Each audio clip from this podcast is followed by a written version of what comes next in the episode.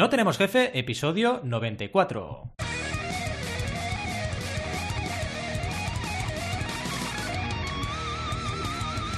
Bienvenidas y bienvenidos a NTJ o No Tenemos Jefe, el podcast donde hablamos de emprender con valores o de crear una comunidad alrededor del liderazgo. Lo que nos dé la gana, podemos ir de lo más técnico a lo más banal. Si es que hablar de crear comunidades de líderes es banal. ¿Y quiénes hacemos este podcast? Ya lo sabéis, ¿no? Alberto González, Adrià Tarrida, Roberto Aresena y un servidor, Valentía Concia, todos emprendedores y líderes por naturaleza, o por lo menos eso nos dicen nuestras madres. Empecemos con el tema de hoy, que como habéis podido comprobar es la creación de comunidades alrededor de un tema en concreto, como el liderazgo, pero puede ser otro, ¿eh? Todos hemos pensado, oye, voy a crear aquí una plataforma para dar servicio a una comunidad de... pues, inserte aquí lo que le apasione, lo que quieras. Ahora bien, del dicho al hecho siempre hay un trecho. Entonces, eh, crear una plataforma que dé servicio a una comunidad ni es gratis, ni es fácil, eh, ni es trivial tampoco. Y aquí no estamos para venderle la moto a nadie, que ya hay demasiadas motos circulando por la calle, y oye, que no se enfade ningún motero o motera, eh, pero es verdad. Eh, ¿Por qué es tan complicado, diríais? Bueno, bajo mi punto de vista es porque crear una plataforma de entrada puede ser más complicado o no a nivel técnico, pero lo importante aquí es haber predicado con el ejemplo. Es decir, si tú vas a crear una plataforma para una comunidad, deberías formar parte de esa comunidad. Es el típico mantra emprendedor de crear algo que tú usarías. Que esto, por ejemplo, con Alberto lo decíamos mucho cuando estábamos en Project, ¿no? Que si tú creas algo que realmente podrías llegar a usar, eso ya tiene buen, buen- buena pinta, digamos, ¿no? Y no es trivial porque, aunque os parezca mentira, mucha gente se le lía la manta a la cabeza para crear una gran idea de negocio porque parece que eso es una oportunidad, pero luego no tiene ni idea de lo que está creando porque no está realmente metido en ese sector. Y eso para mí es un error grave. Tengo una anécdota muy buena al respecto, que es que hace años estuve en un proyecto que consistía en una especie de crowdfunding de kilómetros. La gente corría y con eso se generaba dinero y quien pagaba la fiesta, como siempre, eh, son las marcas. Yo cada vez que alguien me dice que marca está en el modelo de negocio de algo, ya tiemblo, ya digo, uy, cuidado, la marca nunca paga luego, ¿eh? En fin, el tema es que eh, esta plataforma de runners al final resulta que estaba liderada por un tipo que ya no corría, ya no iba a correr. Tenía tan poco tiempo por el proyecto que ya no iba a correr. Dices, mal, mal, al rollito, ¿no? Si no sales a correr aquí, no notas aquí la adrenalina, vamos mal, ¿no? En fin, no vamos a entrar si la idea es buena o mala, etc. Lo importante es aquí eh, trabajar sobre un concepto que es crear herramientas para comunidades y además trabajar con, en este caso, un ejemplo real, que es lo bueno de hoy, porque hoy tenemos entrevista, ya sabéis que son los mejores episodios siempre de la vida, son los que tenemos entrevista, así que tenemos invitado muy especial y sin mayor dilación y para no aburriros, vamos a por la sección y ya está. ¡Vamos allá! Bueno, bueno, bueno, ¿cómo estamos? ¿Cómo están ustedes? ¿Cómo estamos? Bien. ¿Todos bien? Bien. De maravilla. ¿Habéis dormido ocho horas? Decidme que no, por favor, que si no me des envidia. Sí, Adrián sí, sí, y, y Alberto sí, claro. Yo no. Bueno, Sí, me dio yo- la vacuna ayer, la tercera, entonces a lo mejor eso ayudó, ¿eh? Pero... Ostras, la Oh. tercera. Oye, ¿te han hecho que- cóctel a ti o no, Adrián? Porque a mí me va... Sí, AstraZeneca la primera, que Muy bien. me dobló, Perfecto. luego la segunda también AstraZeneca, pero la tercera es Moderna. Ah, Moderna ella. Moderna. A mí me pasa lo mismo con Pfizer. A mí me, me han metido dos Pfizer y este domingo en Moderna. A ver qué me pasa, ¿sabes? Yo creo que van haciendo pruebas. Mira, este es do- doble Claro. P, una M, a ver si peta. El otro no sé qué y a ver qué pasa, ¿no? Pero, pero ¿Tú, tú, Alberto, tienes, ¿Qué? tienes, tienes la tercera tú, Alberto? ¿Tienes la tercera? No, Somos dos. jóvenes Ah, nosotros. Claro, Sí, sois jóvenes. Cuando te das cuenta de, lo, de que viejos, los viejos. Claro, Dos eso es- Pfizers tengo, una en cada brazo. Exacto. ¿Sí? Sí, porque si no te descompensa. Es como Nadal que tiene un brazo más cachas que el otro, Oye, por, ¿sabes? por- por cierto, por cierto, feliz año, ¿eh? Feliz año. Es Ah, verdad. es verdad, es verdad. ha empezado que- el año. Que grabamos Oye, este año. aquí. Venga, vamos a Claro, poner ¿eh? una música de Navidad. y bueno, ya que estamos, eh, vamos a presentar al invitado de hoy, que, que Venga, está aquí esperando como mientras estamos el, el gilipollas. Claro, Sí, también, también cuando es verdad. queráis. No hay prisa, no hay prisa. Sin Está prisa, en sin plan, prisa. a ver si me dejan hablar ya, joder. Sí, a ver si, si se callan. Pesaos. Venga, va tú mismo, Rob. Venga. Pues hoy tenemos con nosotros eh, un episodiazo con Álvaro Moya de líder.co. Eh, ¿Qué tal, Álvaro? ¿Cómo estás? Pues muy bien, aquí escuchando vuestras batallitas. Son, son un par de viejos y un par de jóvenes que se, que se burlan de los viejos. Ese es lo- Exacto. la- el resumen de Lo importante es que se burlen, hombre. Sí, sí. Eso es, eso es. Y si nos podemos hacer sangre, mejor. Claro. mejor. Eso. Eso, Eso por es. supuesto. por supuesto. Pues, pues nada, si Dale, quieres, Al, eh, Al, dale, Al. Empiezo, empiezo. Bueno, Venga, va. eh, una pregunta. La, la primera siempre me la dejan a mí y es la más fácil. Es, mira, como soy el, el más lento, ¿no? Eh, bueno, ¿quién es Álvaro Moya y qué es líder? Eh, líder.co o líderco, como. como Sí, eh, Pues Álvaro Moya es emprendedor, ingeniero, por decirlo de alguna manera. Vale. Em, formación de ingeniero, me gusta la tecnología, me gustan las maquinitas, pero desde siempre espíritu emprendedor, mamado en casa y practicado desde, desde la adolescencia prácticamente. Y es lo que ha dirigido prácticamente todo lo que he hecho. Eh, cuando ya tuve la oportunidad de, de mm, una buena oportunidad de negocio, por fin salté del mundo corporativo, salí de, de- del trabajo de, de 8 a 5 para pasar del trabajo de 8 a 8 un salto adelante para pasar de salario a cero. Pero, pero bueno, pues eh, ahí empieza un poco la, la carrera. CTO cofundador, ir saltando, ir creciendo con las empresas, también ir saltando de empresas que- que van cada vez más lejos y hasta prácticamente la pandemia. Así que, que es cuando, bueno, después de unos años que ya no era CTO cofundador, porque ya las empresas eran suficientemente grandes, eh, como Wifox y últimamente también un, proyecto dentro de Revolut, em, pues me decidí a montar algo que me hacía falta a mí como CTO, ¿no? Que era em, Leader.co, que es una empresa de formación que está focalizada absolutamente en, en entrenar liderazgo para techies, liderazgo para ingenieros, liderazgo para developers, llámalo X, pero es ese, ese unicornio que no encontramos, que es eh, el ingeniero que además sabe hablar con seres humanos, ¿no? No solo con ordenadores. Mm. Entonces, bueno, pues esa es, puede ser una píldora, resumen de quién soy y qué hago. Muy bien, muy bien. Y casi, casi que has contestado mi pregunta, pero bueno, explícanos un poco más cuál es el insight ¿no? que te llevó a, a lanzar el proyecto. Sí, em, bueno, al final cuando, cuando empiezas a ser CTO, que ya eres, mm, bueno, o quieres ser manager de managers, tienes que tener los managers para ser manager de ellos, ¿no? Y la realidad es que eh, la situación en el mercado es como si hubiera 10 y 100 personas intentando pescar, ¿no? Esos 10 peces. Es muy complicado, ¿no? Encontrar una persona que tenga las dotes de management. Hay una escasez tremenda y además hay una escasez de entrenamientos específicos para estas personas. Entonces, los únicos que lo forman, yo lo que he visto un poco es que los que lo forman son las empresas que son más grandes, que tienen la pasta, Mm. eh, los forman desde dentro, pero luego esas personas con ese valor ven que en el mercado les pagan 3X y son esos 10 peces que están en el mercado moviéndose de un sitio a otro todo el tiempo. Entonces, claro, falta demanda, o sea, falta oferta, hay mucha demanda, falta oferta y falta también oferta que forme a esta oferta y crezca eh, y es un poco lo que, lo, que, lo que me dediqué a hacer. Es decir, bueno, no los tengo yo, CEOs me dicen que lo necesitan, recursos humanos me dice que hace falta, CTOs me dicen que están igual que yo, Engineering Manager me dicen que es verdad que ellos se han formado casi mm, en la batalla, eh, Developer me dicen que les falta, que no saben cómo formarse, pero que muchos sí que tienen ese, ese gusanillo ¿no? de llevar equipos. Y dije, bueno, pues falta una pieza en el medio y, y vamos a intentar montar algo. Y, y, y, em, y por curiosidad, una vez, o sea, detectas la pieza y la mejor forma de resolverlo, entiendo que detectas también que era con una comunidad, ¿no? O sea, a partir de ese approach lo llevas un poco a cómo vamos a resolver esto.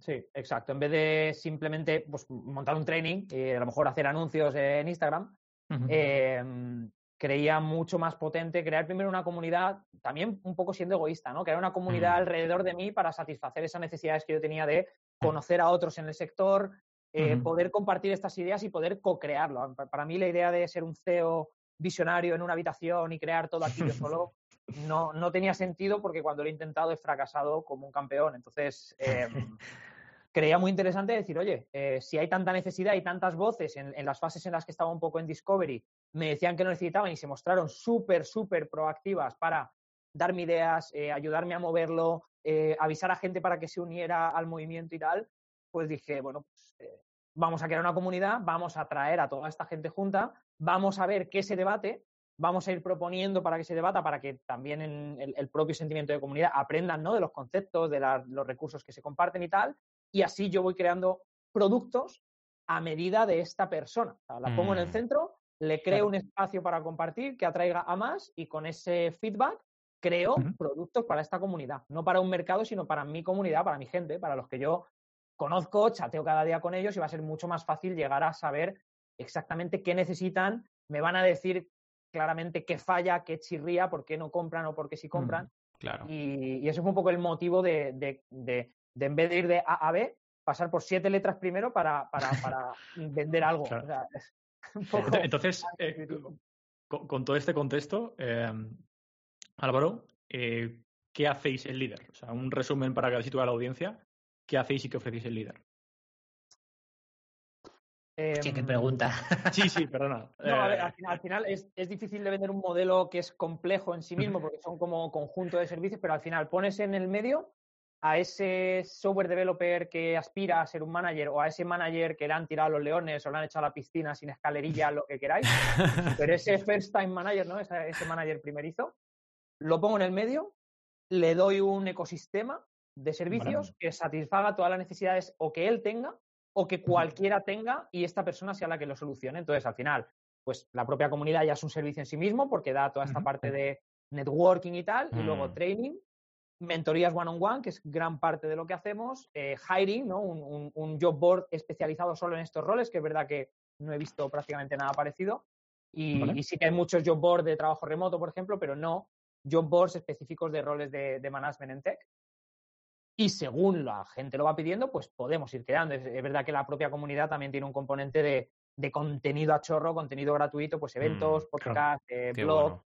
pero es Claro. parte de esa comunidad, es parte de nuestro compromiso de dar siempre cosas gratis para, en cierto sentido, formar, ¿no? A- a- a dar por lo menos una subida de nivel y luego ya a partir un poco de los fondos que cada uno tenga o la empresa lo pague, eh, poder dar un, un- un nivel más, ¿no? Pero siempre que el, que el concepto sea no solo conectar a la gente, sino conectar y, conectar y hacerlos crecer o al menos darles una buena introducción y una buena bienvenida a lo que es un rol que al final es, es un cambio de carrera total, no es una Total. promoción, se entiende como una promoción y nadie lo trata como si pasaras de periodismo a un bootcamp de desarrollo, que es como se trata un bootcamp de Claro. desarrollo, que empiezan de cero. Entonces, Qué bueno. es un poco el... claro. Antes de pasar a mi pregunta, y corriendo mucho para que no me interrumpa Rob, porque Rob siempre interrumpe, ¿eh? Eh, os tengo que contar una interioridad, que es que cada vez que alguien dice cocrear, y yo lo digo mucho, cocrear, me, me viene a la mente una gallina. Una gallina, no sé por qué.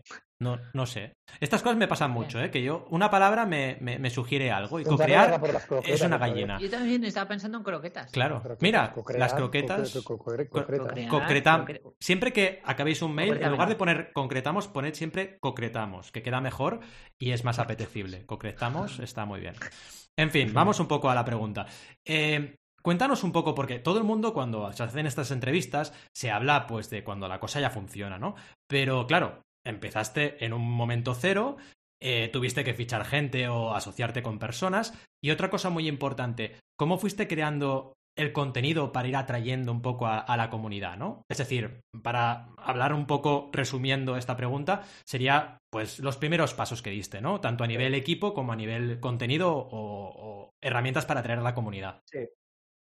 Bueno, eh, tiene que ver con lo de predicar con el ejemplo. Al final yo estaba en ese mundo, yo había hecho ese proceso. De hecho, inicialmente eh, la idea era, era formar a first time CTOs.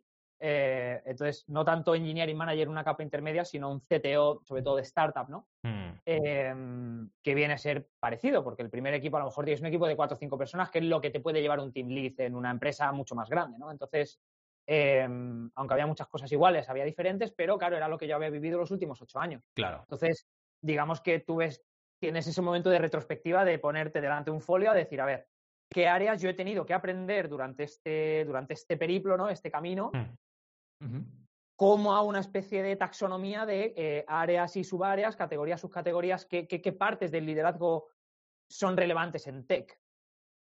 Y en base a eso, qué primeras casillas podía marcar como más relevantes y tener ese conjunto de 10, 12, 12 cosas y eso empezar a pilotarlo. Hmm. Empezar a hacer eventos y empezar a medir qué tipo de evento funcionaba mejor, qué tipo de evento funcionaba peor, eh, qué tipo de mentor, qué tipo de ejercicios y cada era, era todo experimentos, era como puro producto. De hecho, tenía como tenía como advisor Álvaro Mancilla, que es muy, muy bueno en temas de producto, entonces era eh, metodología ICE en todo momento. Priorizábamos, teníamos encima de la mesa 20, 30 hipótesis y me tenía el tío a degüello a ir validando todo lo posible. Teníamos que validar temas de precio, teníamos que validar temas de si un mentor muy top, un referente del- de la industria, iba a marcar la diferencia respecto a una persona más del montón, ¿no? Eh, ¿Qué tipo de formato? ¿A qué hora? Si valía en remoto, tenía que ser físico. Entonces, claro, eh, lo que fuimos haciendo es ir validando todo esto y como lo hacíamos era, lanzábamos cosas al mercado. O sea, lancé un reto de siete días, eh, que eran un, un- un reto cada día sobre las cinco temáticas, eran cinco días, cinco temáticas diferentes para hacer ese como S360. Lanzamos eventos de resolución de conflictos, de, de delegación, de onboardings. Tocábamos un poco todo, procesos, Mm. skills, eh, comunicación, liderazgo, eh, persuasión, influencia, eh, puro producto. Tocábamos un poco todo y eso, eso fue los primeros tiempos. Entonces, esos asociados, como tú decías, no era gente contratada, simplemente personas que, que les pareció interesante y se, se apuntaban a hacer al final, pues eso, mm, preparaban un workshop de una hora. Hmm. Pero con un workshop de una hora de uno, de otro, de otro y de otro, pues tuve un- una primera baza de, de contenidos durante los primeros meses que me permitían validar si, si funcionaba y yo estaba ofreciendo en el mercado algo que era ese imán para empezar a crear la comunidad, pero al final tienes que salir a tienes que salir afuera, te venga un tío al evento, te vengan 10, pero Hmm. tienes que estar ahí ya Claro. y hacer cosas. No, no, está súper, súper bien. He estado Y- mirando ahora y- mientras hablabas un poco todos los webinars que tenéis y las sesiones y es una pasada, está súper bien. Perdona, perdona, eh, Rob. No, sí, iba a preguntar que eh, la verdad que no, no lo sé, si ahora mismo en el equipo eh, sois varios, eh, eres tú o, o- o cuántos sois ahora mismo líder. Pues hemos empezado ahora a crecer, ahora que se ha consolidado, ha sido un año de realmente consolidar el negocio y decir, oye, esto funciona, esto me lo compran, esto me lo recomiendan, la gente que lo consume le gusta. Eh, digamos, validar esas, esas métricas de que puede ser algo mm, viral, ¿no? Que es una de las primeras Por- cosas por- que- porque Álvaro, como dijiste, empezasteis justo en la pandemia, ¿no? Me dijiste, has Sí, en, el verano, en verano de la pandemia. Hmm. Eh, bueno, pues decir, ¿qué puedo hacer aquí aislado en casa que ahora tengo todas las tardes y todas las mañanas libres? Pues, Qué ¿para bueno. qué me voy a ejercitar, no? ¿Para qué voy a montar un gimnasio en casa si podría estar más tiempo con el ordenador? Exacto. Exacto, ¿no? Vale, pues venga.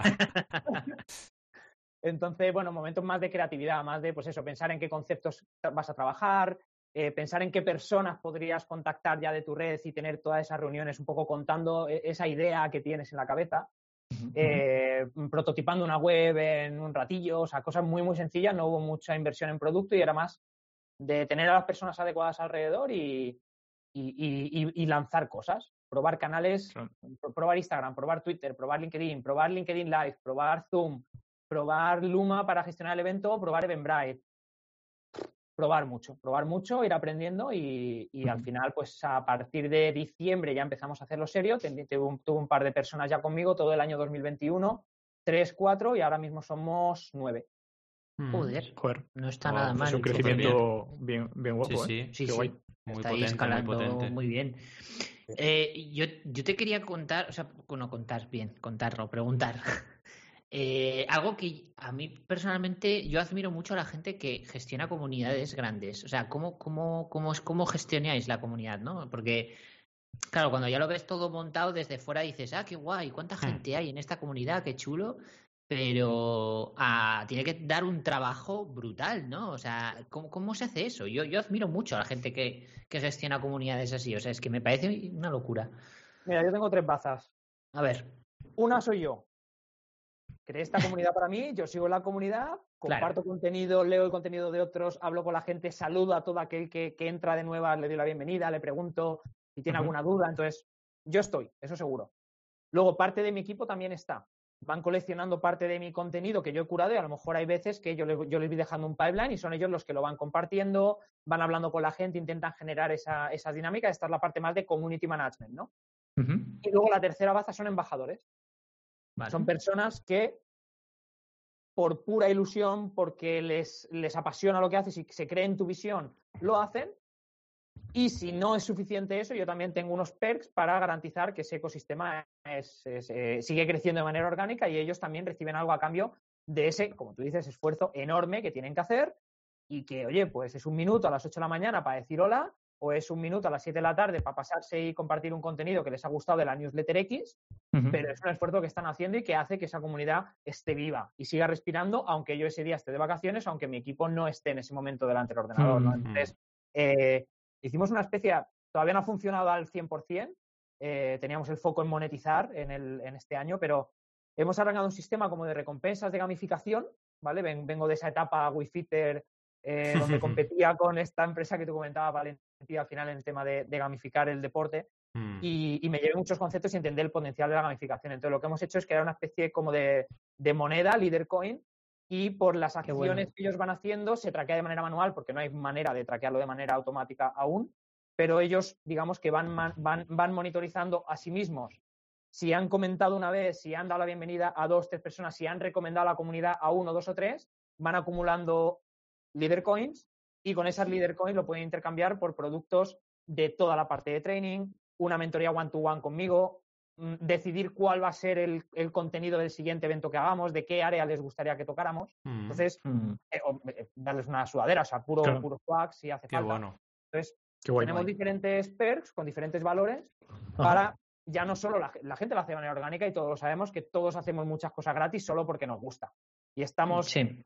beneficiando a una marca de un tercero y a su sueño y hacerle rico a él. Pero es verdad que creo que un incentivo siempre viene bien y es un poco lo que aprendí con el tema de la, de la gamificación, ¿no? Tener esos premios, tener esos rankings, verte mejorando, verte que estás a punto de llegar al nivel siguiente, cosas de estas, ayuda Mm, a, Claro. a generar un poquito más de acción y esos son, digamos, los tres pilares que yo hasta ahora estoy eh, manejando. Qué guay. Y, y perdona que, que no lo hemos dicho, porque creo que nosotros lo sabemos, pero no lo hemos comentado. Ahora mismo, ¿cuántos sois en la comunidad? Porque hemos dicho que es grande, pero no hemos dicho cuánto el número exacto. Esa me pregunta, Roberto. A ver. ¿Te has levantado? Em, Sí. Es una comunidad un poco fragmentada. To- Yo, yo diría que todavía no hemos encontrado el, el canal adecuado, donde otros directamente van a Twitch y pum, y es el sitio. Vale. Eh, nosotros, eh, bueno, teníamos ya una comunidad, llevaba mucho tiempo participando en una comunidad en, en Meetup, que es creo la más importante a nivel de CTOs de Barcelona y diría de España, que se llama CTO Sanco. Esa comunidad se hizo parte del ecosistema. Nosotros con lo que empezamos desde líder era un Slack. Y en cierto momento Slack no nos daba el potencial para la segunda parte de la comunidad que os he comentado, que es eh, aprender, porque ya lo sabéis, Bueno. eh, versión gratis, desaparece el contenido, al final son, son Claro. foros, esos son chats y alguien pregunta lo mismo que se preguntó antes de ayer y no Ya se está. acumula, digamos, el conocimiento en Mm. buckets o en categorías concretas, ¿no? Entonces, Claro. nos movimos a una plataforma que se llama Circle, que permite precisamente eh, la gestión y la, y la creación fácil de, de comunidades, circle.co. Y, y ahora mismo, a día de allí, allí somos 300, en Slack seguimos siendo 600, en Meetup somos unos 1800 y en lo que es la Joder. newsletter, que es donde se agrupan todos, que es donde reciben las noticias, donde tienen un- un- una píldora de contenido semanal, etcétera, somos 3200 o así. Wow. ¿vale? Entonces, Muy bien. Combinando unas con otras, pues sí que, bueno, y también en la comunidad de LinkedIn, que también es como nuestro canal predilecto a nivel de social media, somos 1.300 casi. Entonces, entre unas y otras tenemos un alcance completo de unas 5.000 personas, pero no es un sitio en el que todo el mundo debata en el mismo sitio. Eso todavía Ya. no Claro. hemos llegado al canal, al canal ideal, la verdad. Vale. Pero, pero por lo que entiendo, quieres enfocarlo en Circle, ¿no? Eh, es- ese canal. Sí, Circle es la última que hemos trabajado. Estamos viendo si consolidamos esta o nos vamos a otra que nos permita manejar un poquito mejor, de manera más ordenada, la parte más de contenidos. Pero Circle sí que nos ha dado un salto de calidad respecto a Slack por el tema de, pues tienes discusiones, una parte más tipo Quora o Stack Overflow, que es lo que falta Claro. en este mundillo, ¿no? Tener discusiones categorizadas, tagueadas, etcétera, sobre este tema. Nos permite meter contenidos como pues, recursos, un blog post, un vídeo YouTube, em- embeberlo fácilmente y tener como categorías de contenidos tipo pues eh, hiring, eh, eh, onboarding, conflictos, etcétera. Tiene networking, tiene una herramienta de networking potente, puedes, ahora ya tienes eventos directos allí, no tienes que mandar a la gente a Zoom, no tienes que montar una página en Eventbrite, ya ellos directamente en la comunidad te montan el- la página con el RSVP, el vídeo salta directamente, ellos mandan los emails de reminder, o sea que empieza a ser una comunidad cada vez más, más consolidada y, y eso es verdad que al principio no lo era, es una, una plataforma bastante, bastante reciente, yo creo que ha nacido hace cosa Sí, de un año sí, y sí. pico, dos años. Sí, de acuerdo. No la conozco, pero tiene buena pinta. Además, Tiene es que pinta, el problema que comentas es muy típico. Yo he estado en, en algunas eh, comunidades que son Slack. Eh, y claro, es que es, es casi como si fuera Twitter. Como no estés en el día y el momento Mm. adecuado, te pierdes la información. Sí, Te sí. viene con- Exacto. O sea, es que El día de la marmota, ¿no? En plan, repite la Sí. pregunta cada día. Es un sí. problema No, es grave es este que es comentáis. todo el ¿eh? lo mismo. Además, yo es- al final yo hago investigación de mercado y yo este mundo me gusta y ya está en mil comunidades antes de crear la mía. Y, mm, y te sigue metiendo y ves que al final entras hoy y están discutiendo otra vez de los salarios en UK que lo estaban discutiendo el mes pasado. Claro. Y dices, hostia, pero en ¿y UK, acumulamos? Sí, al final, eh, yo, yo- yo sí que conocía a Circle y hay varias comunidades de e-commerce concreto que están ahí porque últimamente está con muy, muy, muy buena en Estados Unidos, por lo que he estado viendo, en algunas comunidades que se han montado ahí. Y a mí me gusta su planteamiento porque su idea es como eh, mezclar el rollo chat, pero hacerlo con el típico foro, ¿no? Que al final es por lo que estás diciendo tú. Al final, en un foro lo bueno que tiene es que yo abro un hilo y si se vuelve a hablar de eso, se mete en ese hilo. Y no volvemos a hablar, repetir lo mismo. Entonces, la verdad que está, está muy guay. A Roberto le gustan las herramientas. cuando me Sí. lo. Siempre cuando Bueno, menos te hecho- te te he te lo esperas. de venta brutal, ¿eh? Mm. Eh, te he dado las tres, cuatro features clave. No, no Sí. te da el pricing, pero vamos, si quieres te hago. Pásale el referral. Te paso mi referral code, claro.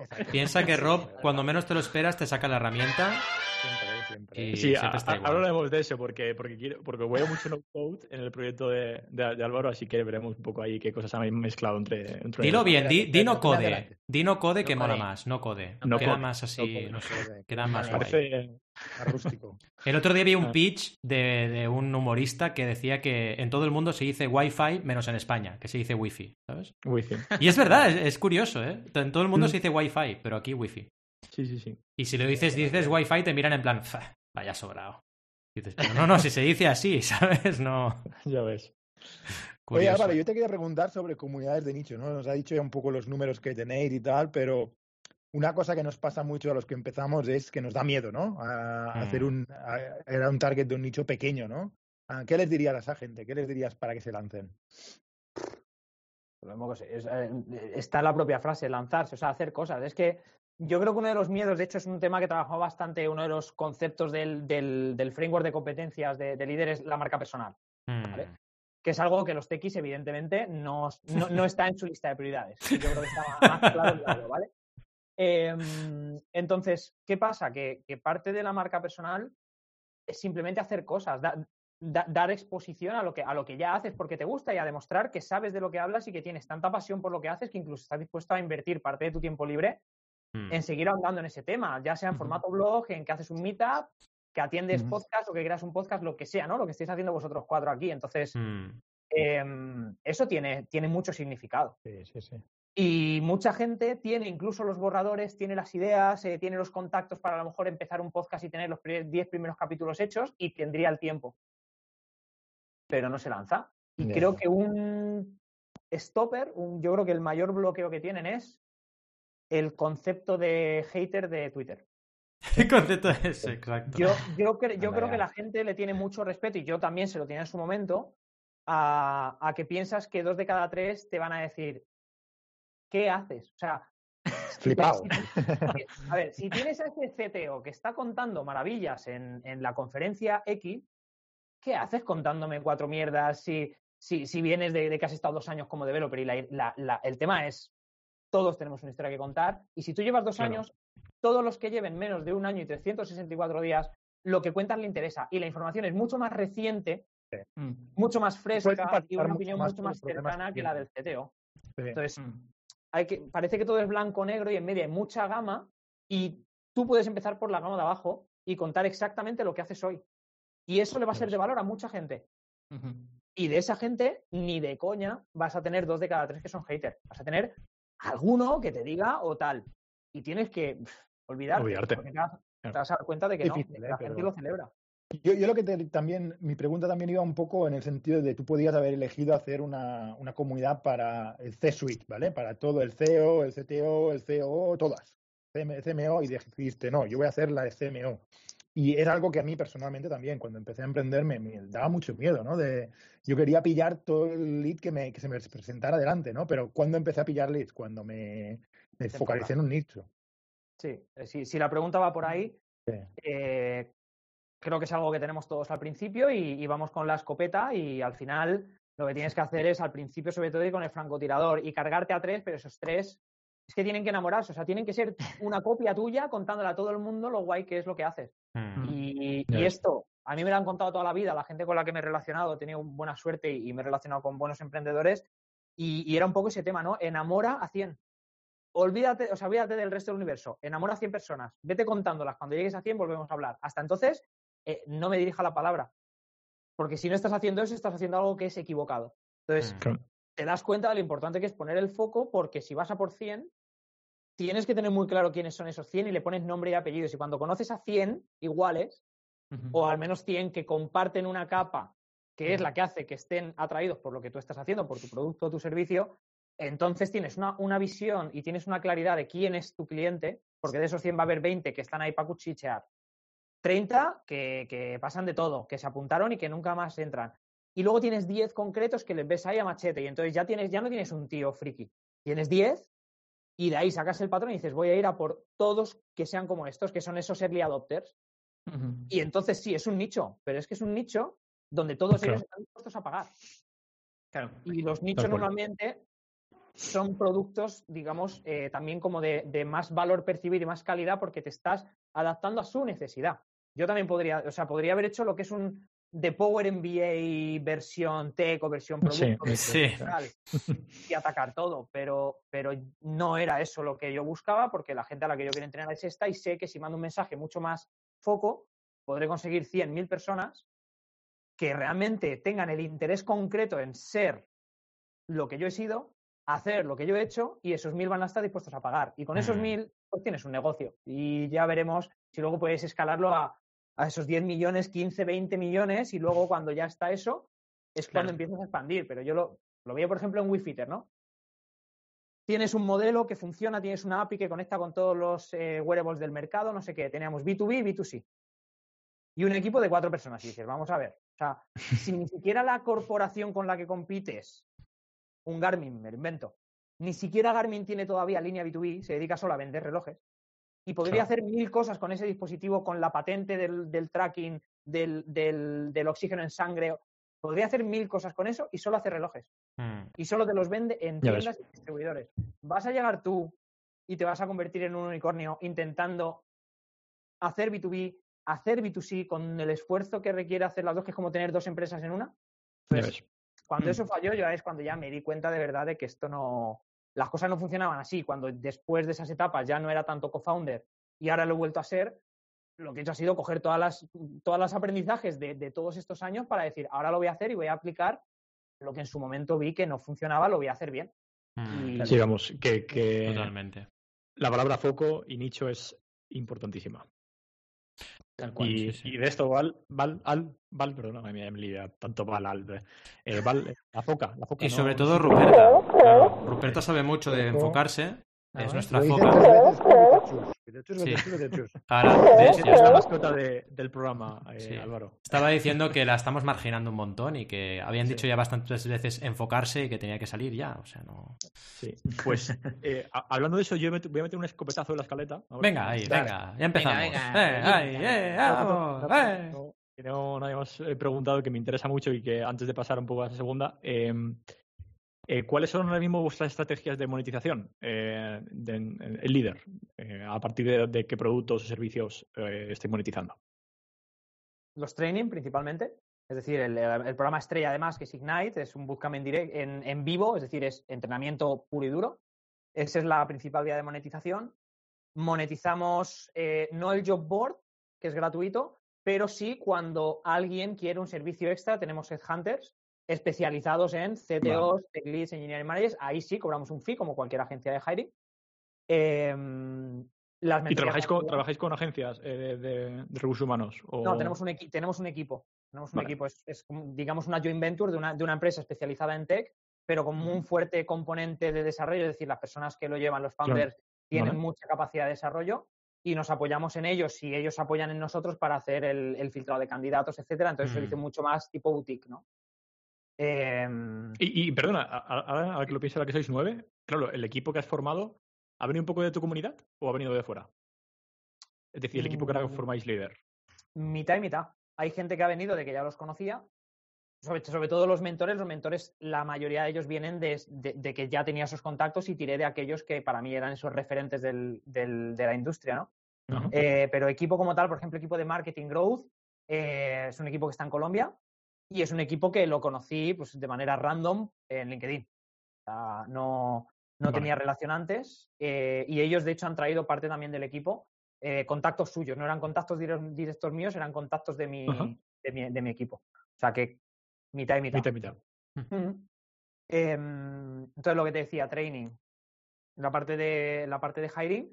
También hacemos mentorías one-to-one, paquetes por horas y es más, es, como servicio más exclusivo porque tienes a Álvaro o tienes a otro mentor para ti, eh, para tus retos concretos que tengas hoy o que vayas a tener mañana. Y también hacemos consultoría para empresas, consultoría de, de Learning and Development para preparar programas ad hoc con estos di- diferentes componentes que tenemos. eh, contenido bajo demanda, tipo una plataforma tipo Udemy, que también la tenemos con contenido, o Codel ITV, ¿no? Algo parecido a Codel ITV. Tenemos mentorías one-to-one, tenemos programas de training con workshops en directo y mentores en directo. En función de sus necesidades, les traemos las temáticas concretas que ellos quieren de todo el ecosistema, digamos, de las skills que hacemos y preparamos programas ad hoc para, para compañía. Vale. Esas son las líneas de monetización. Guay. Y, y han ido surgiendo un poco sobre la marcha, según las necesidades. Guay. Sí, o sea, yo, yo inicialmente pensé el ecosistema, yo, yo hice ese esfuerzo de pensar cómo podría ser la comunidad a cinco años, con todas las mil patas que podría tener, las líneas de contenido, eh, eh, los diferentes podcasts que íbamos a lanzar, la producción tipo Netflix que íbamos a tener, o sea, eh, de- cuando se te va la olla, ¿no? Pero, Sí. pero luego vas streamando, pero por lo menos las ideas están ahí. Entonces, cuando, veas, cuando ves que un poco pita o alguien te lo pide, te arrimas un poco a este lado. Lo pruebas, lo validas con un cliente que está dispuesto a pagar por ello y eso es también el, el- el- privilegio, ¿no? De que los Claro. productos que yo lanzo al mercado, hasta ahora todos ellos han sido primero comprados y luego creados en base a lo que ellos necesitaban, sabiendo que, bueno, contaba con un colchón de que el contenido lo tengo, los mentores ya los tenía para poder entregar ad hoc en, en muy poco tiempo, pero, pero básicamente la, la gente ha ido tirando hacia el lado que lo, que lo pedían. Yo ofrezco Claro. Ignite, alguien viene por Ignite, ese, ese CEO, por ejemplo, me dice, no, pero y, y podríamos hacer no sé qué, pues mira, te puedo hacer este pack y de repente nace el modelo consultoría eh, de formación, consultoría de, de upskilling. Surge. ¿Y, y te atreverías a, decirnos más o menos, si lo tienes claro, el porcentaje, eh, cuál es el que más ocupa de tu revenue, el que más ahora mismo... No, el que más, el que más training. Sin duda. más training, la, ¿no? la parte de training diría que es un 60% ahora Ujú. y la parte de consultoría un 30% y el resto de líneas, eh, pues eso, eh, riferas también de, lo- de los libros que recomendamos y tal, la parte de la parte de hiring y tal, pues puede ser un 10%. Ah, Genial. Guay. bueno. Y, ahora sí, eh, vuelvo a cerrar la escaleta y pasamos a hablar un poco de lo que decíamos antes, eh, de un poco de vuestra tecnología, ¿no? He visto, has ido ojeando un poco, eh, eh, bueno, eh, WordPress, Swipe Pages, Circle, la comunidad, he visto que hay un poco eh, muchas herramientas no code, por decirlo así, algunas de ellas, y supongo que a lo mejor algún, algún tipo de desarrollo, no lo sé si, si dentro habrá algún tipo de desarrollo, pero en general creo que es todo un poco eh, plataformas no code o SaaS que habéis utilizado. Y nada, que nos contases un poco qué tecnologías utilizáis para cada cosa y por qué motivos. Sí. Mira, soy, el- soy el CTO no CTO. Soy el, soy el CTO que, que- que no quiere ni una línea de código en la empresa, todo lo posible dilatarlo en el tiempo, porque en estas etapas para mí es, un error de bulto sabiendo las herramientas tan potentes que hay a día de hoy para construir cosas que incluso luzcan bien, que antes yo creo que el problema era que, que si era algo prefabricado eh, era feo o no lo podías customizar y a día de hoy lo puedes customizar hasta unos niveles con un, con un nivel de, de experiencia de usuario que tienen expertos de eso, que dices, es que esto cuando lo quiera construir yo y construir ese- esa, esa red, esa lógica detrás, esa gestión de permisos, todo esto, Ya. pues eran dos años y 500.000 euros gastados en programadores. Sí. ¿no? Entonces, eh, filosofía no code 100%. Y, y pues os cuento eh, Notion para toda la documentación interna, ¿Vale? Eh, Airtable para otra parte de documentación tipo CRM, tipo listado de mentores, gestión de, gestión de tareas, calendario, cosas de estas, eh, editorial y cosas así. También la gestión de los contenidos, tenemos ahí como una especie más de tipo base de datos categorizada para tener ahí los contenidos. Em, utilizamos WordPress y Swipe Pages para, para la web también, nada de desarrollo custom. Em, la newsletter la tenemos con Review, también Vale. competidor de Substack, digamos, yo creo que son los dos mayores players en este sentido. Sí, Eh. ¿Qué más utiliza? Bueno, Circle, la comunidad, como os decía, también para mí es la herramienta no code. El contenido, la plataforma de contenidos LMS, llámalo X, es Teachable, también Vale. 100% Vale. no Muy code guay también. para crear los cursos. Eh, ¿Qué más? Bueno, la, la suite de, la suite de Drive, Zoom, para toda, es una empresa 100% remota, entonces 100% Zoom y Slack para la comunicación interna también. Y bueno, es, es también todavía la comunidad inicial, ¿no? Esa gente Claro. que sigue Claro. participando allí, entonces eh, me parecía muy bien tener el entorno de trabajo justo al lado de la, del resto de publicaciones de la comunidad porque me permitía ir directo, ¿no? Eh, siempre lo veía y siempre estoy al día de, de lo que la gente pregunta. Mm. Esas son más o menos las suites de herramientas que utilizamos. Sí. Qué guay. Qué ¿Alguna- guay, guay. Pues la verdad que- que es importante esto, ¿no? Que eh, me ha parecido interesante porque creo que a mucha gente también le cuesta el, el punto de eh, eres CTO y tienes bien claro que, oye, eh, no code y vamos a validar y hacerlo porque hay herramientas mejores de lo que puedo invertir aquí, no tiene ningún sentido. Que hay, te, te cruzas con muchos ingenieros que es como, no, ¿cómo voy a utilizar Circle para hacer, no, o cómo voy a utilizar Notion? No, me lo hago yo, a ver, Tal vamos cual. rápido, Bueno. porque si no, no tiene sentido. Así ¿Cuál, es, que, cuál es- cuál es- cuál es tu valor? ¿Tu valor es en la plataforma o tu valor es el contenido? Exactamente. Mm. No es core, no es core, tal cual. Claro. Sí, sí. Muy bien. Distinguir muy bien cuál es el foco y cuál es el core de tu negocio al final, ¿no?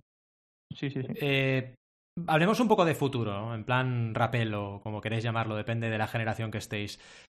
¿Qué planes tenéis a futuro? Es decir, nos has relatado súper bien todo el planteamiento estratégico y todos los primeros pasos y cómo ha ido avanzando y creciendo el proyecto. Pero a futuro, ¿qué ideas tenéis? Lo que nos puedas contar, evidentemente, o lo que ya incluso hayas empezado a apuntar con tu comunidad, pues Sí. bueno, los siguientes pasos, vaya. Mira, a día de hoy el foco está en, en monetizar todo el contenido que ya tenemos para que la empresa sea más escalable, más allá de los entrenamientos en directo. Claro. Entonces, eh, pues tendremos como 60, 80 horas de contenidos prácticamente, es una burrada. Eh, una parte propios, otra parte curados. Los hemos estado curando, yo como CTO he estado acumulando favoritos en Chrome durante los últimos 5 o 6 años, eh, leyendo mil newsletters diferentes. Entonces, todo ese contenido eh, lo hemos agrupado y, y la idea es sacarle partido a eso con un programa mucho más eh, a tu ritmo, ¿no? Lo que puede ser lo que puedes encontrarte en Udemy, lo que puedes encontrarte Vale. en Platzi, lo que puedes encontrarte en este tipo de plataformas de e-learning eh, y complementarlo con sesiones en directo, pero mucho más eh, a, a un ritmo más suave, ¿no? Digamos que este es un poco los, los siguientes pasos que planteamos y luego expansión de la consolidación de los productos que ya tenemos, expansión en mercado más Vale. más Vale. allá de crear cosas nuevas. Digamos que con esto es, es esa capa de producto que nos cubre la transición entre los, bueno, un, un programa formativo en directo con un compromiso de tiempo que tienes que hacer de unas 40, 60 horas, pero casi todas en directo, que, que, bueno, necesitas ese compromiso, Mm. con un producto bueno, más, más eficiente en costes, también mucho más barato, que te permite a ti formarte a tu ritmo, pero con todas las áreas de contenido que un líder en tech debería tener. Mm. Y este es el producto que para nosotros falta en nuestra escalera. Y con esto Vale. la idea es expandir sobre todo a Latinoamérica, que hay mucho, mucho, mucho apetito por, eh, por la formación en este área. Totalmente. Y, y creemos que este producto, que también es un poco más asequible, sabiendo cómo están las cosas a nivel económico allí, puede, puede ser mucho más potente y más atractivo que lo que es Ignite. Y, y expandir a, la- a Estados Unidos, dado que todo el contenido y toda la empresa, la filosofía hasta el día de hoy es 100% en inglés. Sí, Entonces, es verdad, es un tema que no habíamos comentado y es súper importante lo que acabas de Sí, apuntar. muy bueno Mm. eso. Mm. es- sí, eh, fue parte de la filosofía inicial y yo ya, ya he visto cómo funcionan las cosas. Al final, aplicar a un mercado como el español es demasiado, demasiado pequeño como para que una Mm. comunidad de nicho se te quede demasiado corta. Claro. Claro. Sí que puedes empezar en español y saltar a la TAM y entonces la comunidad sí que se multiplica, ¿no? Pero, pero Hmm. también es verdad que el poder adquisitivo norte, norte de Europa, Mm. anglosajón y Estados Unidos, Australia, es un nivel diferente y, y lo que yo ofrezco es pura calidad, no es Claro. Claro. Y, ¿no? y- No y luego, ¿no crees también que, que en tu nicho eh, hay mejor contenido en inglés? Porque al final es donde más ha surgido, ¿no? El, el- el mundo startup, el, se, se Sí, sí, trabaja hay en más inglés. competencia, claro. Hay, hay más, más mercado y más competencia, Sí. pero también. No, no me refiero a competencia, ¿eh? me refiero a que el contenido y el perfil Ah, no, de- sí, eso de, seguro, eso seguro. de tu target es en inglés, aunque sea español, va a hablar en inglés, ¿no? Entonces, como Sí, que claro. encaja perfectamente. E- Ese es el mindset detrás. Es decir, yo creo, además esto surgió de- detrás de la pandemia. Yo ya lo creía mucho antes, pero sucede la pandemia, empiezas a trabajar en remoto, empieza a haber un pool de talento global y, la, y las empresas, ya no solo las startups, las grandes empresas empiezan a dar cuenta de que pueden tener una persona trabajando desde Filipinas, otra persona trabajando en Australia, otra persona trabajando en, en Zimbabue. Y de repente, pues te das cuenta de que dices, oye, es que ¿cuántos equipos a día de hoy tienen todo su equipo 100% español, todos sus clientes 100% españoles, todos sus stakeholders como engineering manager o como CTO 100% españoles? Es que no tiene ningún sentido. Yo venía de trabajar de- en dos empresas, al final de origen suizo-alemán, y pues no he, no he te- no he tenido nunca un curso de inglés, pero yo Mm. tenía que comunicarme en inglés cada día eh, 80%. Y cuatro Claro, claro. conversaciones de café con los de mi equipo que eran de, que eran de aquí, pues la podía hacer en español, pero quería que la filosofía siempre fuera 100% inglés por lo que pudiera pasar, ¿no? Preparar al futuro.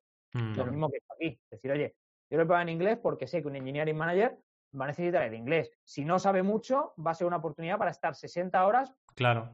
hablándolo, leyéndolo, escribiéndolo. Mm. Tal cual. Y si aún así eso le echa para atrás, no es mi público. Lo que decís del foco no es mi público. Claro. Alguien que ni siquiera se atreve, que le está diciendo, puedes hablarlo, tengas el nivel que tengas, pero es que tú te lances. Y ni siquiera se lanza para eso, no se va a lanzar a estar 60 horas y sacarle todo el partido. Ya a las sesiones, al trabajo que les pongo extra, que es muy, muy Mm. demandante, porque quiero gente, además lo decimos por ahí en algunos sitios, como quiero ir al 1%.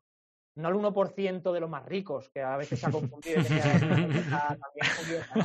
Que, que eres un clasista, no sé qué. Pero sí, sí, es real, es real. La peña, es Eh, verdad. pero no, al contrario. Eh, para mí el 1% es lo que, sabéis la curva esta, ¿no? De los early adopters, Mm, es el 1% que realmente lo da todo. Son los que van a, a- a que dan el 120% porque Mm. creen en ello y, y- y- y e- e- es algo que hacen por ellos mismos. No lo hacen, no lo hacen por nadie más. Lo hacen por Mm. ellos mismos. Ellos van a ese nivel por sí mismos. Entonces, yo voy a este tipo de personas. Si ni siquiera te puedes comprometer a hacer una formación en inglés por lo que pueda suponer para ti hablar en inglés las cuatro cosas que tienes que decir en las sesiones en directo, mm. pues quizá no es, no es un producto para ti, ya está, oye, todo bien, Sí, sí. pero es, es para otra persona, ya está. Exacto, que sepas dónde te estás metiendo, básicamente, ¿no? Exacto. Mm, Tal cual. Qué bueno. Oye, pues vamos a darle un giro a, a la, a la escaleta eh, y, y si te parece, vamos a imaginarnos eh, que ninguno de nosotros cuatro tenemos ni idea de, de liderazgo, ¿vale? Que además es la verdad, somos unos. Y, y oye, tenemos que aprovechar que estás aquí, que no te hemos pagado nada, entonces hay que aprovechar que estabas aquí gratis. Digo, eh, vamos a, Venga, va. Eso no- a- a oye, pedirle, ¿no? que no nos hablado, ¿no? Espera, espera. ¿Qué? No, que no es lo que habíamos hablado.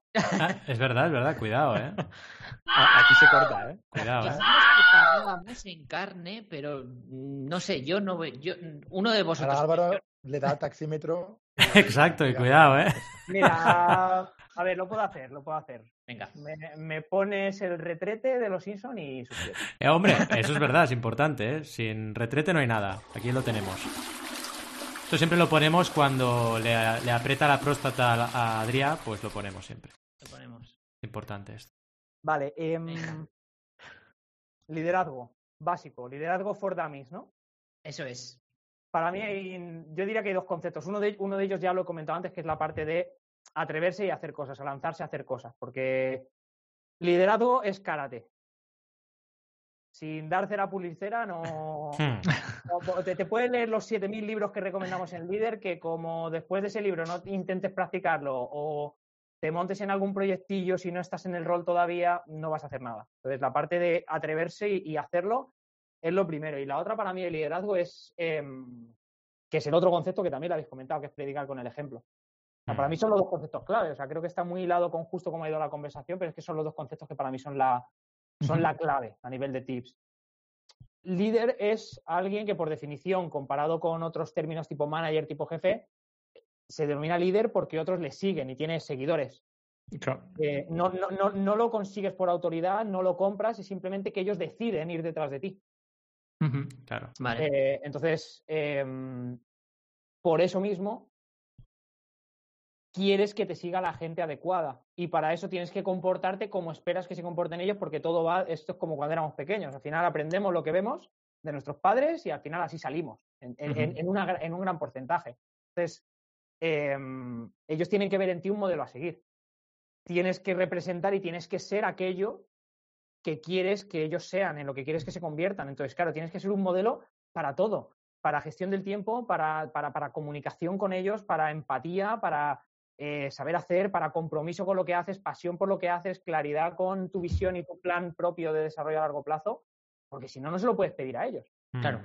Cuando ellos ven en la empresa que tú estás allí y sabes que en dos años tienes que estar en no sé qué, te has marcado tres hitos, uno a seis meses, otro a un año y tal, esa gente, hostia, este tío qué claridad tiene. Y cuando llega uno que, como tú dices, Alberto, no tiene ni idea y nunca ha hecho un plan de desarrollo para sí mismo y lo ve por primera vez, le causa esa curiosidad.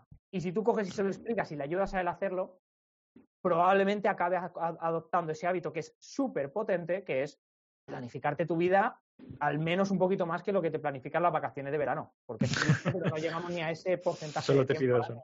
Entonces, Exacto. eh, Mm. va un poco va un poco por ahí o sea para mí esos dos conceptos van muy ligados y tú tienes que ser ese referente para tu equipo en todo lo que Mm. ellos quieren, quieren- en en todo lo que quieres que sean y al final en, en Mm. development muy manido el concepto no equipo de alto rendimiento no high performance Sí. yo te digo quieres tener un equipo de alto rendimiento qué vas a decir sí o no vas a decir pues, pues claro que sí vale estás dispuesto a ser un profesional individual de alto rendimiento tú primero y ahí es como ah, Bueno. eh, a lo mejor no Ya. Claro, es que Claro. la, gente, la gente quiere tener un equipo que sea como el de Google y, y a ellos caérseles el, el boli a las 5, pero decirle a la gente que está hasta las 7 luchando porque, eh, pasión por el proyecto. Sí, sí. Sí. No cogerte el teléfono ante una urgencia o yo que sé, cualquiera que sea, lo que quieres Es- es que tu equipo haga.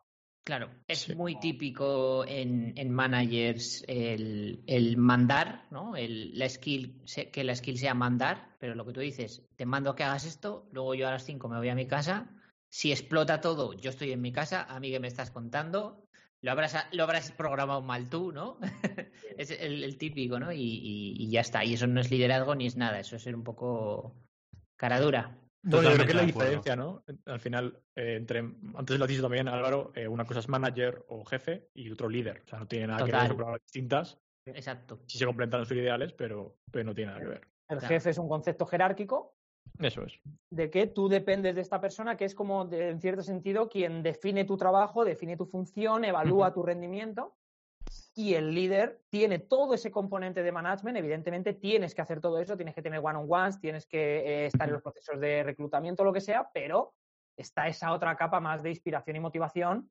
Y tú no inspiras y motivas a nadie si tú eres el primero que no lo haces, porque, Mm. porque somos, o sea, lo vamos a, es que somos humanos Sí, y es lo primero que detectamos, es que con, con tres segundos mirando a la cara a una persona sabes mucho más que, que Sí. por mucho que te cuente en LinkedIn, ¿no? Entonces, mm, Sí. o lo haces o no vas a tenerlo. Es así. Desde y lo que hagas es lo que vas a tener también, ¿eh? Es de que eh, atraes lo que eres. Consultora, estás hasta las 7. La gente está hasta las 7. Porque piensa que es la cultura de empresa o que es lo que hay que hacer para ser como tú o simplemente para que no le echen. Entonces, ¿qué quieres? ¿Cultivar eh, ¿no? wellness y work-life balance y, y que la gente tenga tiempo para su vida personal, pero tú eres el primero que estás hasta las 7? ¿Qué van a hacer? ¿Se van a ir a las 5? ¿Se les va a caer a ellos el vuelo a las 5? Ya. No, Ya. porque eres tu jefe. Tal cual. Sí, sí, sí. No, se van a ir. Entonces, eh, claro, no, vamos a poner una política de trabajo flexible y vamos a poder, cada uno se va a ir a su hora, pero como el manager está mal gestionado su tiempo y, y- y le come el trabajo, está los días hasta las 8 y ven Mm. que esa práctica que han implantado no la cumple ni No Dios. lo cumple ni Dios. Ya. Pues Mm. claro, ¿qué te crees? ¿Que, te va, que va a hacer caso a un email o que va a hacer caso a lo que ve cada día en su oficina? Es muy bueno lo- eh, el paralelismo que has hecho con la educación, con los peques. Yo que ahora soy papá relativamente joven, ¿no?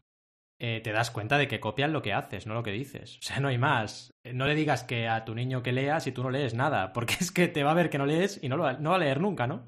Sí. Y es súper importante eso que comentas, la coherencia. Iba, iba en el, iba en el tren el, el otro día, volviendo de Madrid, y, y justo, ¿no? Una, eh, una niña se pone a leer del tirón, un libro de princesas, no sé qué, y, y- y a- de repente veo, cuando ya llega su madre, que estaba por ahí y tal, se pone a leer. Y de repente ya Mm. por fin interactúan y me di cuenta que la persona que había a mi lado, que era, que era el padre, también estaba leyendo. Claro, es y al, que... al rato el hijo que iba en, en el otro lado eh, se pone también a leer. Hmm, Nadie mirando un móvil, los cuatro con un libro tranquilamente. claro. Lo, lo- Qué es bueno. que lo, lo- lo respiran cada Lo día. respiran. hacen, hacen- hacen lo que ven. Es increíble. Sí, Tal cual. 100%. Mm, sí, sí, es- es- está claro. Oye, y yo te voy a preguntar, Álvaro, llevas ya un tiempo rodando, un año y pico, y seguro que han empezado a, a ver un poco de química, ¿no? Entre los usuarios. No queremos la salsa rosa, ¿eh? La salsa rosa es para, ¿eh? episodios, ¿eh? Pero química en el sentido profesional, ¿no? Digamos que a lo mejor se han formado equipos. ¿Nos puedes comentar alguna anécdota de algo que haya pasado en vuestra comunidad? La salsa rosa ya te la he dicho. Ese, ese momento en el que alguien me dice, pues es que eres un clasista porque hablas del 1%, no sé qué. eso es salsa rosa, eso es puro conflicto. Ese- esa es la que te puedo contar de ese lado. Pero del otro lado sí, sin duda. O sea, em, ha habido equipos de, de la gente que hemos entrenado. Hay más química entre unos y otros al final. Pero, por ejemplo, hay algunos de ellos que se han apuntado a hackatones juntos, Oh. han empezado a ir a eventos juntos. Son ellos los que me han propuesto, oye, ¿para cuándo una quedada ahora que ya todo se relaja un poco? Eh, hemos acabado ya Ignite, podemos vernos el viernes, no sé qué, en Barcelona, no sé qué, tal. Eh, empiezas a ver este tipo de cosas. Y, mm, y a mí me gustó mucho una y me fue una sorpresa para mí. Es como la anécdota que ahora cuento porque me ha pasado, es la primera vez que me pasa. Eh, no sé cuántas veces me va a volver a pasar, pero fue muy curioso, ¿no? Fui a, fui a Valencia Digital Summit, que dábamos ahí un, un workshop con Amazon y, y me sentí influencer. Me sentí influencer con mis, con mis, con- con mis 5.000 miembros de comunidad dispersos, pues, además no son solo de aquí de Barcelona, que son de todo el mundo. Pero, hostia, estás en Valencia, es un miércoles por la noche, es la fiesta de, después del evento en una empresa tal. Eh, y estás allí, ha, empezado un concierto, no sé qué, acerca un tío y te dice, oye, tú eres Álvaro, ¿verdad? What the fuck? No, no lo conocía, un tío así además con pinta de, con pinta de, con pinta de guiri. Eh, yo te conozco, estuve en tu evento de no sé qué. Y dices, hostia. Y empiezan a hablar y oye, y no sé qué, empieza a hablar y a los dos, dos minutos, ¿eh? No, estamos todavía casi en la presentación. Y llega otro y te dice, hey, tú eres Álvaro, ¿verdad? Yo, yo, estuve en el workshop de no sé qué, tal, oye, que soy tal. Y se forma un grupo. ¿Estáis hablando de cosas de CTO? Sí. Aquí me quedo, es que esto me interesa tal. Y empezamos a hablar de, de, de, historias de lo que hay en la comunidad al final, ¿no? Pero, pero hostia, a mí no me ha pasado nunca en la, en la vida. Yo he estado, no he tenido redes sociales hasta hace tres, cuatro años.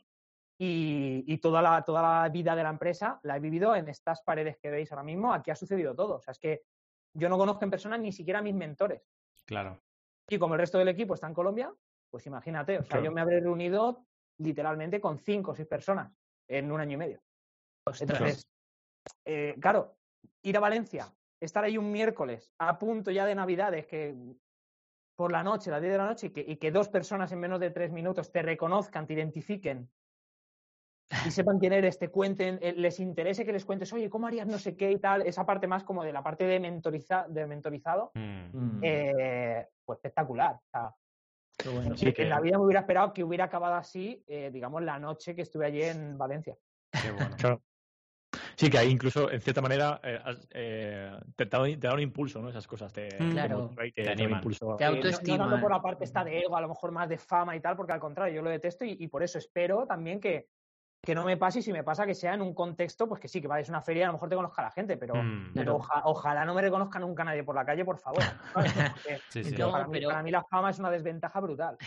Pero este tipo de cosas, quitando el punto de vista de la fama, eh, lo puedes ver como, como un push a, a tu autoestima, ¿no? De decir, oye, estoy haciendo las Sí, cosas sí, bien, estoy Una llegando a estas personas, eh, estoy impactando en la vida de estas Claro, personas. ¿no? Seguro Y, te tienes que sentir orgulloso, ¿no? Joder, sobre el impacto que has claro. esas personas. Esa parte, sí. porque si eh, dos cosas, si la actitud a lo mejor que has de- proyectado en esos eventos en directo o lo que sea no es la adecuada, esa persona a lo mejor dice, no, no doy ni un duro por acercarme, o pienso que es que no, vamos, no me va ni a, ni a mirar a la cara, o cosas de estas, ¿no? Que puedes pensarlo. Eh, pero no, ¿sabes? Que se te acerquen es como, tengo que estar haciendo algo bien, uno, para que me reconozcan después de un evento que pasó en abril, porque el primer, Mm. el primer tío, eh, el evento en el que estuvo, que luego ya estuve mirando y había estado hablando con él eh, por LinkedIn, había estado en un evento en abril. Entonces, claro, habían pasado ocho meses. ¿Cuántos eventos habrá, no habrá estado esta persona que además Claro. estaba en un momento de crear una startup, en una aceleradora, en Demium, tal? Se habrá comido eventos a punta pala. Que me reconozca a mí concretamente allí, se acerque, de- me dedique él a mí su tiempo de esa noche que estaba con sus colegas de Demium para estar allí conmigo, es, es diferencial, ¿no? Sí, sí, sí. Tal cual. Entonces, eh, ver que la química surge, que coge, te lleva con sus compañeros, te invita, te presenta, eh, quiere decir lo que tú dices, ¿no? Que, que estás haciendo algo bien. Mm. Cual. Puede monetizar más o menos, pero has creado esa parte de comunidad más de, de personas. De, una comunidad es personas interactuando con personas. Y no todas contigo, no uno a N, sino también entre ellas. Mm. Ya ves. Ya ves, ya ves. Muy bonito, esa parte muy bonita. Pues a- ahora pasamos a, a la parte un poco de eh, core del podcast. Aquí hablamos eh, de valores, nos gustan mucho los valores y, y emprender con, con valores. Ya hemos hablado de uno, obviamente, que es el liderazgo, pero bueno, en general, eh, ¿tenéis alguna política de sostenibilidad o de valores dentro del líder? ¿De qué? ¿Perdona? ¿De sostenibilidad Ah, o sostenibilidad.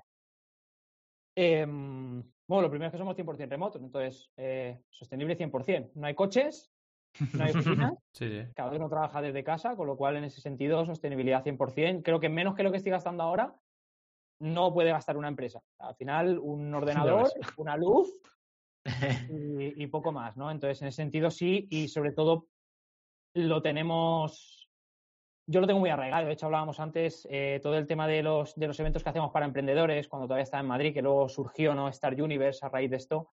Eh, es una especie de, eh, o sea, lo que es los eventos StarCamp, para los que no lo sepan, es como Startup Weekend, un evento de un fin de semana en el que eh, pasas de, de no conocer a gente a montar con ellos una startup eh, do- y la presentas ante un jurado de inversores reales y emprendedores reales, ¿no? Entonces, pasa en 48 horas, es muy, muy intenso, pero surgen ideas que ves que en 48 horas la gente es capaz de incluso monetizar los proyectos en la calle, a pie de calle, es increíble.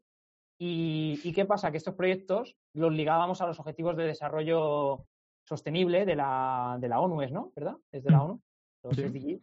Eh, entonces, todos los proyectos tenían que ver con esto. Cuando hacemos proyectos dentro de Ignite, por ejemplo, también tienen que estar vinculados a algunos de los objetivos de desarrollo sostenible, tipo educación normalmente, ¿no? Impacto, eh, la vida de los mayores, etcétera. Entonces, em, ya que vamos a estar trabajando en proyectos fake, que sean proyectos fake for the good, ¿no? Un poco por... eh, que ya, que, que ya- ya que hipotetizan y, y piensan en un Exacto. cliente final para aprender lo que es visión de negocio, visión de producto, etcétera, hagámoslo con un cliente en mente que si acaso te quieres liar la manta a la cabeza, que reciban un valor real, Mm.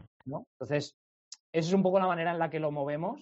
Yo vengo, Qué bueno. monté, una, monté una fundación medioambiental con, con unos compañeros que se llama Mediterráneo Limpio y, y dedicábamos nuestros veranos a ir por ahí pegando voces a la gente con un altavoz para que limpiara las colillas que se dejaban en la playa. Madre mía, eso es Entonces, un tema también. Pues mira, Intento vincular estas bien por ti. cositas porque sé que me Mm, apasiona claro. y, y al final el software lo puedes utilizar para gambling, lo puedes utilizar para porno, lo puedes utilizar para armas Sí, de sí. guerra o lo puedes utilizar para hacer el bien en lo que puedas, ¿no? Entonces, exacto. Exacto. eh, sí que lo intentamos. De hecho, ahora tenemos la... ¿Qué día es hoy? Dentro de dos semanas tenemos un programa con ESADE, em, donde empresas traen retos suyos y solo trabajamos con empresas cuyos retos estén relacionados con eh, desarrollo sostenible, que tengan impacto, etcétera, porque van a ser casos donde los emprendedores con herramientas no code van a aprender a, a trabajar la creación de un producto real, ¿no? Entonces, ya que van a crear productos reales para esas marcas, que esas marcas vengan con retos, con impacto y que, y que, y que la gente que va a trabajar en ellos, pues Mm. esté dando como ese 0,7 en vez de, de la, de la renta, Mm. eh, 0,7 de tu tiempo a, a este tipo de proyectos. Así que Qué bueno. Qué Muy bien, bueno. qué guay. Muy bueno, la filosofía es muy interesante, ¿no? Porque al final, eh, para, para hacerte pajas de me voy a montar un producto con membresía y tal, que hay 100.000, dices, pues mira, eh, para eso no, no pierdas el tiempo, ¿no? Mejor, a- puestos a, a- a invertir tiempo, hazlo en algo fake, pero algo fake que tenga sentido, coherencia, impacto y, y que, vamos, que tenga futuro. Mm. Lo siento, lo siento, Al, pero ya nos ha saltado el mayor de edad. Ya has tenido que Oh. hablar de sexo. Cuidado porque ahora Rob ya se destapa. Ya. Mira que íbamos bien, ¿eh? Ya, ya estábamos acabando sin hablar de sexo, ¿eh? y, Pero ya está, ya se está poniendo, ya lo veo. Se, ha- se ha- se ha notado que, es, que ha habido Sí. como Sí, que sí, sí. se ha subido Ah, tu mesa, ¿no? Un clic, sí, sí. y, Ha habido un clic, ha habido un clic. Y encima, ahora lo remato con mi pregunta, que es, ¿qué haces para relajarte en tu tiempo libre? Y es una pregunta no para Rob, ¿eh? Es una pregunta para Álvaro, No, cuidado, ¿eh? Va a haber plot twist. No hablemos de la masturbación. Exacto, exacto. Eh, mm, bueno, me, me vine a... Uy, he perdido también la... la cámara. Sí. Eh, cuidado, cuidado. yo... Sí, me he perdido. Como tiene... Parece lo de- Canal Plus esto de. Sí. Es el Canal Plus, Plus, correcto, es exacto. Plus. Había unos rombos ahí. Sí. te acer- te acercabas, cerrabas así los ojillos a ver qué se podía ver. Exacto. Em, salir, salir de casa. Salir de casa, playa, Mm. montaña. Aquí lo bueno de Barcelona es que lo tengo todo. Y, y es eso. Playa, montaña, eh, deporte de aventura es lo que Qué bueno. me libera adrenalina. Playa, montaña me Qué guay. permite desconectar y tomar mis notas o dar una vuelta, respirar, ver el paisaje. Y básicamente eso y luego leer mucho. Mm. Ahora al final, ahora es parte de mi trabajo. Es verdad que cuando normalmente no lees como si fuera parte de tu trabajo, ¿no? Dices, oye, el Mm. 1% de mi tiempo tiene que ser para leer. No, no lo haces. No tienes uno- un, un- un- un slot en tu agenda que es leer el libro. Que en el que- No. Entonces ahora sí que para seguir Claro. con- consiguiendo diversidad de contenidos sobre una misma temática, pero tener diversos puntos de vista y tal, Claro. eh, leer mucho. Newsletter y tal, también, también libros. Y, y cuando no es leer, pues es ver. ¿no? Eh, Hmm. Algún canal de YouTube, eh, lo Sí, que sí. pille. Formación continua, vaya. Sí, sí, hay, hay mucha parte de formación en el tiempo libre.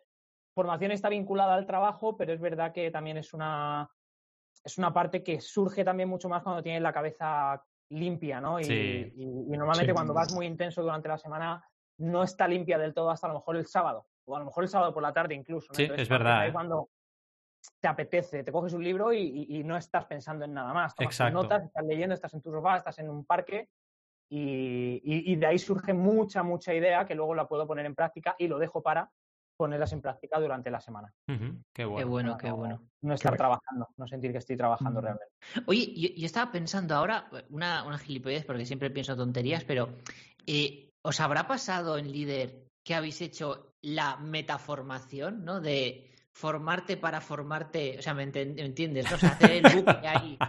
Claro, porque eh, vosotros también os estáis formando constantemente, porque esto no es eh, voy a explicarle al mundo esto y ya se acaba aquí mi carrera, ¿no? Entonces, es, es un poco meta también, ¿no? ¿Cómo Eh, formarse para formar, no? Un poco. Pero, Claro. pero yo, yo- yo diría, an- antes de que responda Álvaro, yo diría que es un poco un círculo, ¿no? Él también seguro que aprenderá de lo que, de lo que le aporte su comunidad. Pero bueno, que. Claro, es, es meta, es, es la meta plataforma. Mm. Mira, yo desde que lo he empezado, o sea, es una pregunta súper rara que no te esperas nunca que suceda con gente Es que, que se me ha ocurrido ahora para rellenar. Pero, pero te tengo que decir que yo desde que empecé a hacer líder soy dos personas.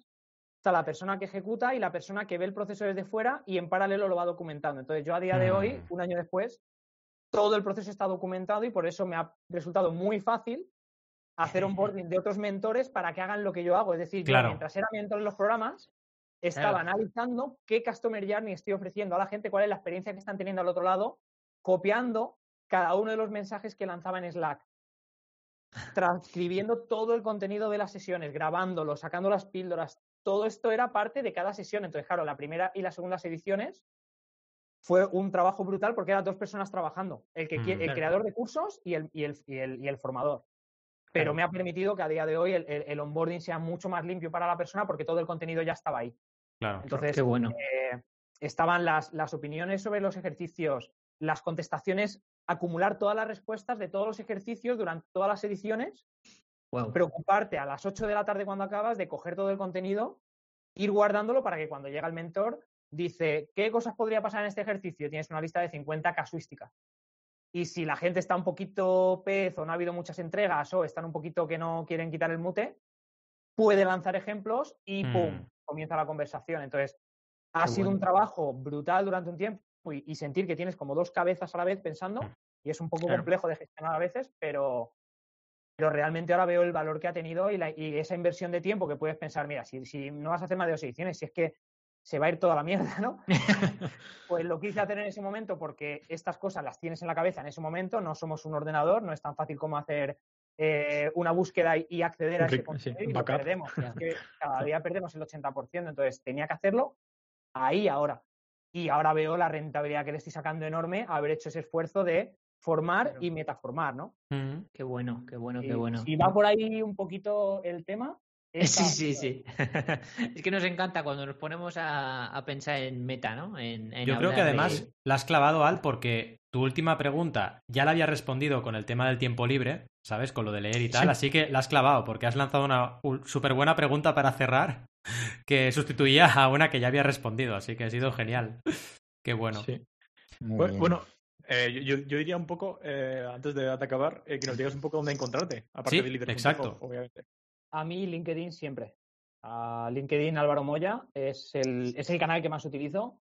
Si hay alguien aquí que es developer o que quiere convertirse en manager, la comunidad, que es community.leader.co.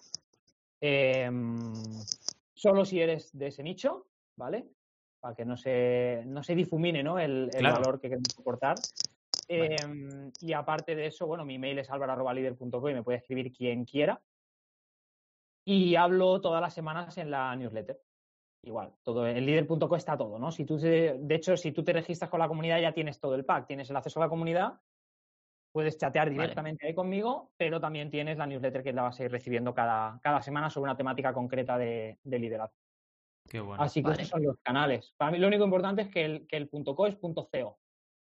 Como Claro. que- creo que es dominio colombiano, me quiere- creo, ¿no? Sí, Es- de Colombia. La verdad que no lo de sé. Colombia. Se utiliza como para mucho tecnología, sí. pero es el de Colombia. Es de Pues sí, Colombia. es- Igual de punto son, ¿no? Que es el de eh, Somalia o algo así, un país de estos. Y, y el punto, y el punto, el punto IO también es, Es de, verdad. Un, es de un país. Sí, no es, es de no es país. tecnológico, es de un país. Sí. Sí, igual que punto. IA, IA también, sí, sí. Sí, la. CC también, Sí, sí, sí, hay hay un montón. Eh, TV. Sí, hay un montón. Sí, sí. Sí, al final, pero es, es muy interesante el dominio que habéis pillado y al final es la fórmula que te queda para tener un dominio con cuatro letras o cinco, no puedes ir a un punto .com porque está todo pillado. Hasta cuatro As seguidas está pillado, o sea, es una locura. Y está Sí, súper, de- súper chulo. Bueno, de, Pues de hecho, como curiosidad, Los como curiosidad- me pueden escribir. Y todavía, y cada vez más, tengo el tiempo para hablar con gente. Mm. Ahora, porque el equipo realmente es bastante reciente, o sea, no, no llevamos mucho tiempo siendo nueve. Y es ahora cuando me permite a mí también escalar la operativa y poder estar en áreas concretas que tienen que Claro. estar este año, que son más estratégicas. pero me libera mucho tiempo operativo, por ejemplo, estando de mentor en los programas o preparando los programas con el mentor eh, que me sustituye, pues como esa etapa ya pasada tengo más tiempo, así que cualquiera que me Mm. quiera contactar, Qué bueno. voy a estar ahí. Si no me pongan una review negativa, lo acepto, pero seguro, seguro. Qué bueno. Genial. Pues oye, mil gracias de verdad, Álvaro, por haber estado con nosotros. Ha sido una pasada. Hemos aprendido un montón y además hemos estado súper a gusto, que es lo más importante. Y bueno, ha habido bastante control porque tenemos aquí incluso a veces personajes que vienen. Un tío que se llama Steve Jobs, que parece Steve Jobs, pero yo creo que es un, tío de postureo. O sea, hay cosas muy raras. Pero bueno, ha salido Ruperta tres Sí. veces y ya está. Así que no se ha ido mucho de Sí, la la, olla. la verdad que hemos estado a puntito, pero de hablar de masturbación, porque siempre nos pasa algo Sí, así. que es verdad, siempre algo pero pasa que. pasa, no Sí. Hemos recogido cable. hemos recogido Rob cable. sí ha controlado, o sea que eso ya es mucho también, ¿eh? En fin. Bueno, ha habido, ha habido un meta speaker, me quedo con eso. Sí, sí, Eso es. eso sí, eso sí. En fin, y a vosotros y vosotras, también, ¿eh? sí, Un placer. mil Mil gracias. Gracias por todo, ¿eh? Gracias por tu tiempo y un pas- una pasada. Y a vosotros y vosotras, audiencia, pues nada, mil gracias por, por estar ahí al otro lado del micro cada semana, por acompañarnos siempre cada miércoles a las 12 y 12 cuando eh, programamos y lanzamos nuestro podcast semanal y por acompañarnos también en la red de redes, en las redes sociales, eh, dejarnos comentarios a través de la web, etcétera. Y como siempre os decimos, nos vemos la semana que viene y hasta entonces os deseamos muy buenas y creativas jornadas. ¡Hasta luego! Adiós. Adiós.